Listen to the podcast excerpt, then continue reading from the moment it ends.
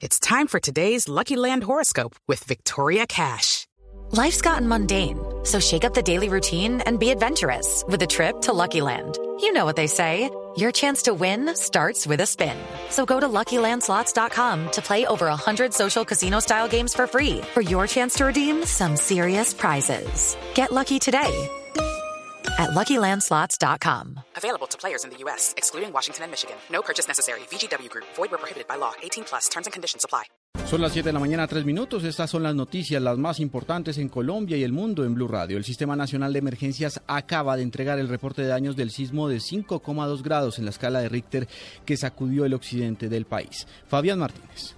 Juan Camilo, buenos días. Noche y madrugada pasada por movimientos telúricos en el departamento del Chocó. Según el Servicio Geológico Colombiano, a las 10.36 minutos de la noche se presentó un sismo de magnitud 5.2 grados a 22,51 kilómetros del municipio de Cipí en el departamento del Chocó. Según el cálculo, el temblor tuvo una profundidad de 32 kilómetros y reporta de momento, según confirmó Carlos Iván Márquez, director de gestión de riesgo del gobierno, paso restringido en la vía Jumbo Medio Por la caída de rocas y agrietamiento en la estación de bomberos y algunas casas del municipio de Quinchía en Risaralda. Esta mañana, exactamente a las 5 y 19 minutos, se reportó una réplica de 3,4 grados de magnitud, 3 kilómetros y medio más cerca del municipio de Cipí. El fenómeno natural se sintió con fuerza en los departamentos del Valle del Cauca, Quindío, Risaralda y la ciudad de Manizales. En redes sociales rápidamente la palabra Cipí y temblor se convirtieron en tendencia hasta pasada la medianoche. Fabián Martínez Pérez, Blue Radio. 7 de la mañana, 5 minutos. Precisamente vamos al municipio de Cipí, en el departamento del Chocó, el lugar del epicentro de este sismo. De este sismo. ¿Cuál es el reporte en estos momentos, Leonardo Montoya? El sismo de 5.2 grados en la escala de Richter que afectó al Chocó hasta el momento no deja daños ni pérdidas humanas. Vitalino Paneso, director de socorro de la Cruz Roja. Hemos estado revisando el tema no hemos tenido reporte todavía de daños. Continuamos con el municipio de Cipí que todavía hay comunidades en las cuales no hemos terminado de hacer el, el diagnóstico. Estamos pendientes del tema y que nos den la mayor información para poder determinar si hubo daño en alguna de estas comunidades. El movimiento de la tierra se sintió con gran fuerza en gran parte del departamento, incluyendo su capital Quibdó, en donde tampoco hay registro de daños. Se espera que una comisión encabezada por el gobernador del departamento se desplace al lugar para determinar realmente qué pudo haber sucedido en la zona rural. En Quibdó, capital del departamento del Chocó, Leonardo Montoya Garcés, Blue Radio. Este temblor de 5,2 en la escala de Richter también se sintió con fuerza y causó pánico en los departamentos de Huila, Antioquia, Tolima y el eje cafetero. ¿Cuál es la situación en el Valle del Cauca, Nilson Romo? Juan Camilo, muy buenos días. Los 42 comités locales para la atención del riesgo y los organismos de socorro en los 42 municipios del Valle del Cauca entregan hasta el momento un reporte de normalidad después del sismo registrado en la noche anterior. John Pantoja, del Cuerpo de Bomberos Voluntarios de Cali. Reportaron viviendas afectadas, personas atrapadas, eh, árboles caídos sobre la vía, todo esto bajo control.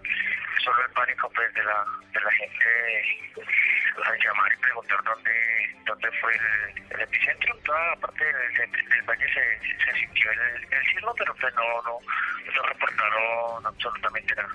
Sin embargo, los organismos de prevención y atención de desastres siguen a la espera de hacer un censo en la mañana de hoy y así descartar cualquier tipo de hecho de emergencia. Desde Cali, Nilson Romo Portilla, Blue Radio. 7 de la mañana, 7 minutos. Las autoridades investigan los hechos en los que al parecer un hombre en estado de embriaguez mató de una forma atroz a un taxista en Bogotá. Ampliación con María Camila Díaz. Hola, ¿qué tal? Buenos días. Un conductor en aparente estado de embriaguez mató a un taxista en la localidad de Teusaquillo, en Bogotá, en las últimas horas.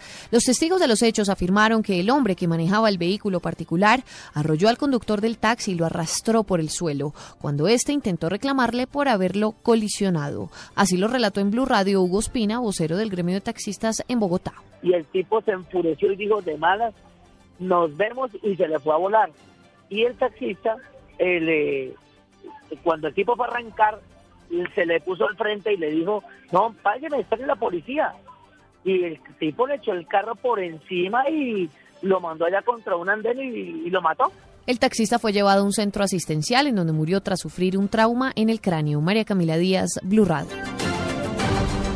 Y a las 7 de la mañana, 8 minutos, les comentamos que no se detiene el estupor en Pereira por el hallazgo de, una menor de tan solo 11 años de edad muerta en el casco urbano de esta ciudad. Todavía no se sabe quiénes son los responsables. Precisamente las autoridades ofrecieron 15 millones de pesos de recompensa por información que lleve a la captura de estas personas. John Jairo Cataño.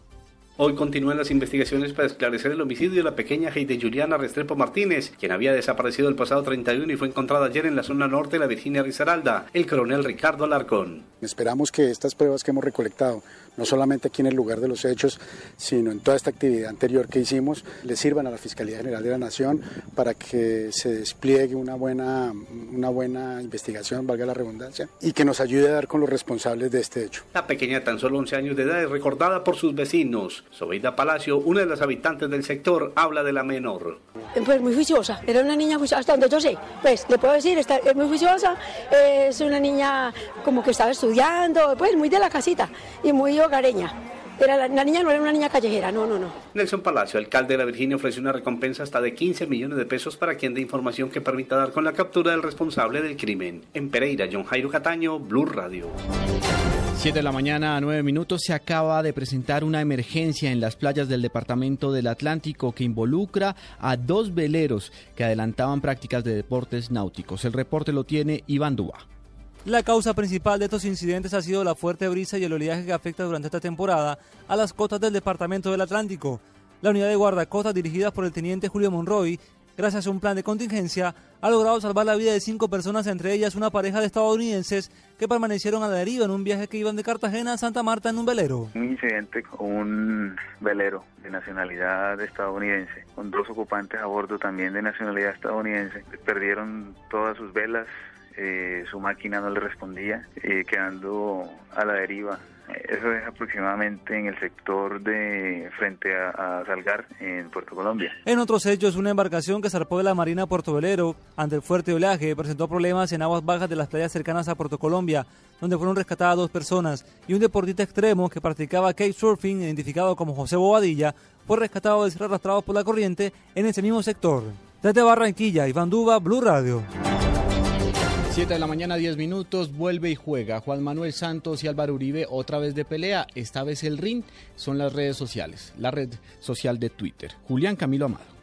Buenos días. En cinco trinos, el presidente Juan Manuel Santos dio a conocer los avances en materia de seguridad durante el 2013. Por ejemplo, destacó la reducción en la tasa de asesinatos abro comillas, balance seguridad, reducción del homicidio en un 8%, pasando de 16.033 casos en 2012 a 14.782 en 2013, es decir, 1.251 vidas salvadas, cierro comillas. El mandatario habló también de disminución de conductores borrachos y de secuestros.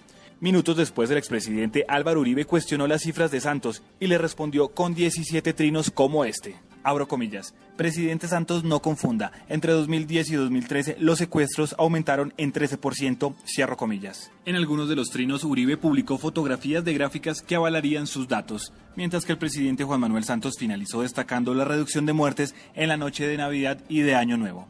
Julián Camilo Amado, Blue Radio. 7 de la mañana, 12 minutos. El Ministerio de Transporte inició visitas a los centros de reconocimiento en los que se está adelantando y hay colapso por la renovación de licencias de conducción en el país. Se anunciaron medidas para agilizar este proceso. Juliana Moncada. En las visitas sorpresas hechas por el ministro de Transporte encargado Jorge Carrillo, encontraron que en un centro de reconocimiento que opera dentro de un complejo comercial en el norte de Bogotá, el personal de trabajo salió a vacaciones. Por cerrar estos últimos días que quedan para renovar la licencia, el ministerio pidió a la Supertransporte iniciar una investigación. La superintendencia o la superintendencia ha aperturado investigación, que es un centro de reconocimiento que queda en Lima, donde pues en medio de esta necesidad de público y pues en este momento no están prestando el servicio Encontramos un aviso de atención a partir del 7 de enero. La superintendencia ha tomado cartas en el asunto sobre ese tema. Ante la alta demanda, el Ministerio de Transporte anunció que se ampliará la capacidad de atención de citas médicas de los centros de reconocimiento y se extenderán los horarios al público. Mañana va a ser publicada en la página del RUND un listado de, los, de las capacidades de cada centro de reconocimiento, sus direcciones, sus teléfonos, para que los ciudadanos vean la cantidad de posibilidades que hay y no concentren su intención de ir a un centro de reconocimiento reconocimiento en solamente algunos. Los 282 centros de reconocimiento del país solo están utilizando la mitad de su capacidad para operar y aún falta aproximadamente 1.700.000 licencias por renovar. Juliana Moncada, Blue Radio. 7 de la mañana, 13 minutos. Luego de que el viernes se hablara de presencia de ratas y de problemas sanitarios, pues ya abrió sus puertas el centro comercial Centro Mayor en el sur de Bogotá. Juan Carlos Villani. Buenos días. Hoy el centro comercial Centro Mayor ubicado al sur de Bogotá abrirá sus puertas normalmente, luego de que ayer a las 7 de la noche se anunciara su reapertura, luego de permanecer cerrado casi 24 horas por una orden emanada por la Secretaría de Salud de la capital del país. Los comerciantes afectados con el cierre no descartaron entablar acciones legales contra la administración del centro comercial. Freddy Martínez, uno de los afectados. Pues vamos a ver qué se puede hacer con respecto a eso. eso lo estamos analizando ya los propietarios de los locales. La administración del centro comercial aseguró que los inconvenientes en materia de salubridad que generaron el cierre del establecimiento ya fueron superados en su totalidad. Juan Carlos Villani, Blue Radio. 7 de la mañana, 14 minutos. Las noticias más importantes a esta hora en el mundo. El Papa Francisco acaba de anunciar que viajará a Tierra Santa del 24 al 26 de mayo próximos en un peregrinaje que le llevará a Belén, a Jerusalén y también a Amán, en la capital de Jordania. De Jordania. También el estado del ex primer ministro israelí Ariel Sharon ha permanecido invariable, pero en las últimas horas el equipo médico que le atiende se muestra más pesimista que en días pasados, así lo dijo el director del centro donde está ingresado. Y en España, la ministra española de Fomento, Ana Pastor, se reunirá mañana en Panamá con el presidente del país centroamericano, Ricardo Mantinelli, para tratar la situación y la polémica en torno a los sobrecostos en las obras de ampliación del canal de Panamá. 7 de la mañana, 15 minutos.